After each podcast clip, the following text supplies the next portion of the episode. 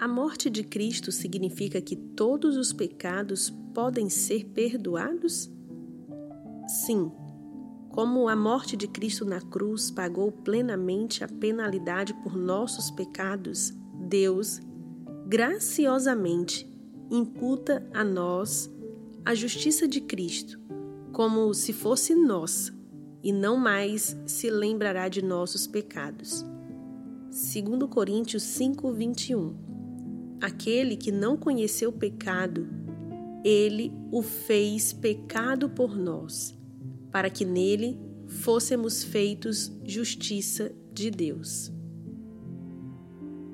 Há alguns anos atrás, quando fui diagnosticado com câncer, minha grande preocupação era que o cirurgião conseguisse retirar tudo. Realmente, eu não me interessava em uma cura apenas parcial.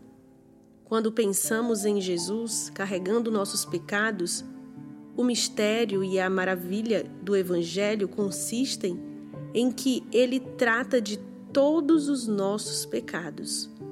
O que era absolutamente perfeito morreu no lugar dos pecadores, identificando-se conosco em nossa culpa e tornando-se sujeito à punição que nós sofreríamos.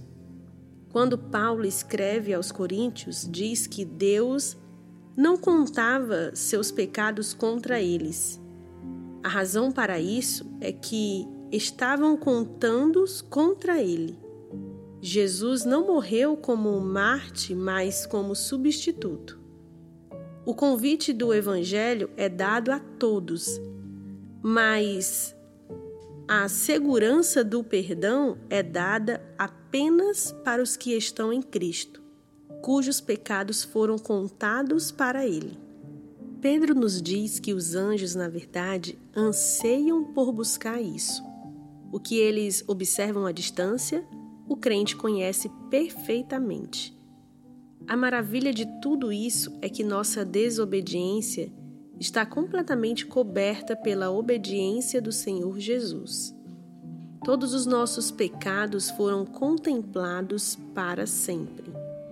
Esse foi o comentário de Alistair Begg.